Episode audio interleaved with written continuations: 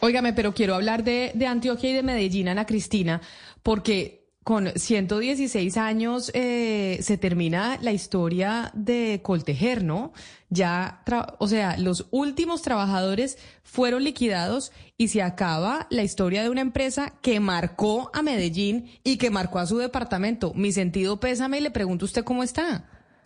Claro, Camila, es que Coltejer más que una empresa, que una gran empresa que fue em, fundada en 1907 y que pues su historia cambió mucho a partir del año 2001 pues, por las importaciones y por una serie de factores, hay cuatro cosas, Camila, que hacen muy importante a Coltejer y, son, muy significativas para nosotros. Primero, pues el letrero de Coltejer. El letrero de Coltejer, que es como el letrero de Hollywood, que estaba eh, en el barrio Enciso, esos son las ladarias orientales de, la ciudad, estaba ese letrero de Coltejer. Y entonces, por ejemplo, a mi chiquita, la abuelita me decía, yo te quiero hasta el letrero de Coltejer, era como te quiero hasta arriba, arriba, ¿cierto? Ese letrero era impresionante y todos lo adorábamos. Eh, en segundo lugar, el edificio Coltejer, porque todo el mundo ve un edificio, una foto del edificio Coltejer y dice, ah, claro, Medellín. ¿Cierto? Medellín es, se identifica de una por el edificio Coltejer, que es en forma de aguja con su ojal, por la historia textil, de, la importancia de la, de la pujanza textil, pero sabe que es muy hermoso, eh, Camila y oyentes, la historia que tiene que ver de la industria textilera en Antioquia y la historia de las mujeres. Eso es fundamental para hablar cuando se habla de Coltejer. Y por eso tenemos hoy a un invitado que conoce diría yo que mejor que nadie esta historia y es el presidente del Centro de Historia de Bello. Él es columnista del Espectador, es escritor, investigador de la Universidad Pontificia Bolivariana, es el profesor Reinaldo Espitaleta. Profesor Espitaleta, qué placer tenerlo. Bienvenido a Mañanas Blue. Hola, ¿qué tal? No, el placer es mío y qué rico poder hablar de, de estas historias de la industria textil y por supuesto de esa mano de obra tan importante como fueron las mujeres en en Coltejer y en las otras empresas que eh, pintaron el panorama textil aquí en Medellín, claro. Profesor, Profesor, me gustaría preguntarle, bueno, yo, yo, sé que usted es el propio para hablar de la historia de Coltejer y lo que significa, pero un poco yendo al análisis, ¿por qué en Antioquia sigue habiendo empresas tan importantes textileras que exportan, que son proveedoras de grandes compañías de vestuario en todo el mundo, pero Coltejer no la logró? ¿Qué, qué fue la, la diferencia o lo que no hizo Coltejer? Bueno, a ver, es que Coltejer como, como una empresa de las más antiguas de, del Valle pues de Medellín y el Valle Aburrá de 1907, que no fue la primera empresa textil, pero sí como la más significativa, también tuvo los problemas que para los años 70 y 80 tuvieron otras textileras como Fabricato, etcétera, y que no solamente tuvieron que ver con el asunto del contrabando, sino además con una serie de medidas que los gobiernos distintos de Colombia fueron haciendo para perjudicar, digamos, el mercado interno de la industria nacional textilera y abrir las compuertas a otras industrias más subsidiadas y que podían traer telas más baratas y eso, ese asunto fue llevando a estas empresas a arrinconarlas. Coltejer entonces tuvo que abrir también como su abanico de posibilidades y por eso eh, se abrió tanto que tuvo empresas que nada tenían que ver con el hasta en la radio, pues como sabemos, que nada tenían que ver con el cuento de las, de las textileras. Em, ya para la apertura económica de los años 90, pues estas empresas prácticamente eh, o contra ellas suscriben ya la partida de función, ¿cierto? Fabricatos que todavía está, pero no es lo mismo, no es lo mismo que fueron esas empresas que brillaron en el, en el cielo del, de las textileras colombianas y que y que además eh, contribuyeron no solamente en la parte textil, sino en el urbanismo, en, la educación, en los barrios obreros, en una serie de, de rituales que ya no se ven ni en Medellín ni en otras ciudades. Sí, eh, por eso mencionábamos ahorita, por ejemplo, el año 2001, porque ahí empieza a decader eh, eh, Coltejer por la liberación de las importaciones, en primer lugar, por la revaluación del peso colombiano y también por el contrabando, que ahí es cuando ellos empiezan a renegociar las acreencias y, a seguir, pues, a, pensar, pues, bueno, parece que no vamos a ser viables. Profesor Espitaleta, concentrémonos un poco en eso tan bonito que es la historia de la industria textil antioqueña y la historia de las mujeres. Nosotros sabemos de casos, pues, que usted ha escrito sobre, sobre eso, por ejemplo, eh, Betsabe Espinal, pero hablemos de ese papel de las mujeres y la importancia de la industria textil.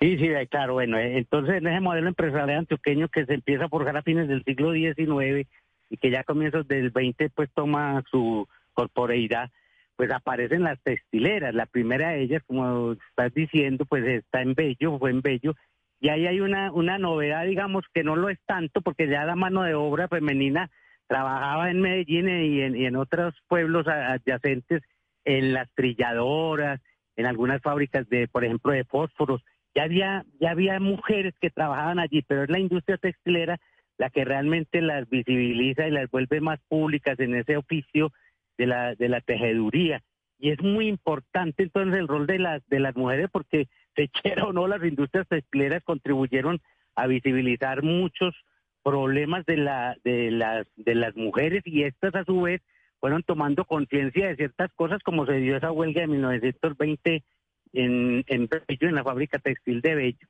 Y, y eso también en Coltejer, pues estamos hablando de Coltejer por su cierre, pues Coltejer que es un poco más reciente que la empresa de Bello, pues dos o tres años después, 1907 se inaugura, también va a tener la misma idea de emplear a muchas obreras, de emplear a muchas obreras, y esto va a ser un, modelo único en, en Medellín. Eso no era nuevo en el mundo, porque ya sabemos que en Estados Unidos y en Europa, pues las mujeres contribuyeron mucho en estas textileras, además de los avances de la conciencia de los movimientos femeninos, que eso también va a ser muy interesante y que en Medellín va a ser la vanguardia, pues bello, Medellín va a ser la vanguardia también en ese campo porque las mujeres van a estar como en, la, en las primeras filas de, la lucha por sus derechos salariales, reivindicativos, y como pasó en Bello, además contra por, la dignidad de las mujeres. Eso entonces la industria textilera hay que cuando se habla de, textileras en Medellín y el Valle de Aburrá, hay que relacionarla ahí mismo con las mujeres y sus y sus maneras de trabajar y de contribuir también no solo al progreso, sino a las luchas eh, específicas de este género. Sí, eh, profesor Espitaleta, si hablamos de esos símbolos eh, que son Coltejer, pues ya hablamos de, de, las mujeres, la importancia de las mujeres, mm. pero esos símbolos de Coltejer, del edificio Coltejer, del letrero, que significan tanto para, para los países, ¿por qué? Bueno, entonces eso, esto es bien interesante porque entonces esas industrias que también competían entre ellas, aunque fueran de las mismas familias, como pasó en Colter y Fabricato, era el mismo tronco de los Echavarría, se convierten como en, en, paradigmas, en paradigmas de la, de la, de la industrialización. Y ahora que hablaba de la radio, unas tienen, por ejemplo, se van con la voz de Antioquia, con la voz de Medellín. Bueno, eso es un cuento bacanísimo de la publicidad. Y eh, Coltejer, que hasta su, ¿cómo se llama? Su, su,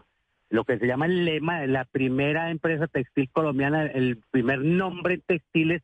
da cuenta también de cierta arrogancia de los dueños de Coltejer y que esa arrogancia pues los lleva en esa competencia con Fabricato hasta en la arquitectura, porque recordemos que el edificio Fabricato, que lo hace un arquitecto austríaco, ahí en Junín con, eh, con Boyacá, pues se convierte en una suerte de también de de, de ícono en Medellín y, y el otro ícono era el Teatro Junín, el Teatro Junín que era una belleza diseñada por, por Agustín Gobert, el, arquitecto belga, y ahí los Ochavarría van a, tumbar ese, ese teatro y construir un edificio que para ellos va a ser también icónico, emblemático de su poderío, de su arrogancia, que ya le habían demostrado a los Hollywood con los con el con el aviso de Coltejer en las colinas de Enciso, igualito al de Hollywood, la misma tipografía, llamémoslo así. Entonces ahí está la muestra de, también de cierta de cierto orgullo de, de, los dueños de eso, que se va a venir a pique, porque es que ese edificio además no contribuyó, me parece a mí, pues con todo respeto, es una copia pues de un rascacielos gringo. No, no, lo que tumban me parece, me parecía más simbólico de una Medellín que eh, que tenía una serie de, elementos muy interesantes en la en la arquitectura. Yo creo que esa lucha contribuye también en, la, en la cosa arquitectónica. Entonces ese edificio se vuelve un símbolo de Medellín, claro, se vuelve un símbolo de Medellín y con la decadencia de Coltejer también se vuelve un símbolo de la decadencia de las industrias textileras de este territorio. Pues profesor Espitaleta, qué maravilla escucharlo y qué maravilla escuchar la historia de Coltejer desde todos los ángulos. Hoy que pues ya con 116 años se liquidaron a los últimos cinco trabajadores de esa empresa que marcó la historia de esa región y pues también, ¿por qué no, de Colombia? Mil gracias por haber estado hoy con nosotros aquí en Mañanas Blue. No, gracias, un abrazo, muy amables. Qué maravilla escucharlos, Ana Cristina, porque sí, es entender un poco la historia de lo que significó esa empresa, que fue mucho más que una empresa para su región.